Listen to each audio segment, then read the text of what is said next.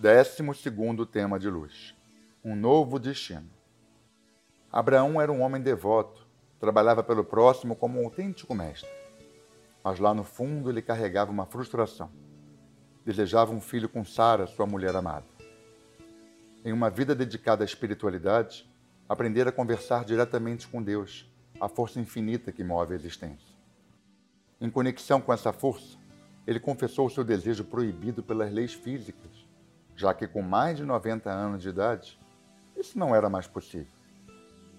Entretanto, mesmo com toda a sua evolução espiritual, Abraão ainda desconhecia o fato de que o impossível é obra do mundo dos 10%, mas não faz parte do dicionário divino. Descobriu isso no dia em que o Criador falou a ele, diretamente: Olha por cima das estrelas. Essa é uma das frases mais bonitas da Torá de onde nasce a verdadeira astrologia cabalística. Poucos sabem, mas a astrologia deriva de um texto escrito pelo mesmo Abraão, denominado Sefer Yetzirah. Quatro mil anos se passaram e a maioria das pessoas acabou por ter uma visão equivocada da astrologia.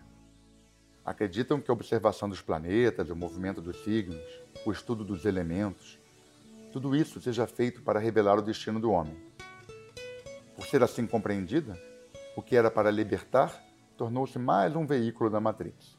Eu sou assim porque meu signo é esse, minha lua é aquela, meu ascendente é aquele. Mas não é nada disso. Esse estudo foi criado para um homem desperto. E o patriarca era um ser desperto. Descobriu que quando você acorda, independente de signo, ascendente de uma série de outras configurações astrológicas, torna-se livre para refazer o seu destino. Os astrólogos afirmaram que ele não teria filhos com a esposa. Mas ao olhar por cima das estrelas, ele pôde ir além do previsível. As cortinas foram removidas. E Abraão finalmente teve um filho com Sara. Ele aos 99 anos, ela igualmente idosa.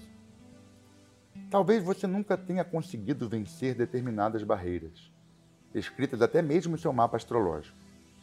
Mas saiba que, como um filho de Deus, você pode ir além. Não há limites para o seu progresso. Por trás da luz de uma pequena lâmpada há uma intensa corrente, e assim acontece também conosco. Fomos criados à imagem e semelhança, e a nós foi dado o livre-arbítrio, para que possamos escolher resgatar a fonte de toda a nossa força, o inigualável poder divino.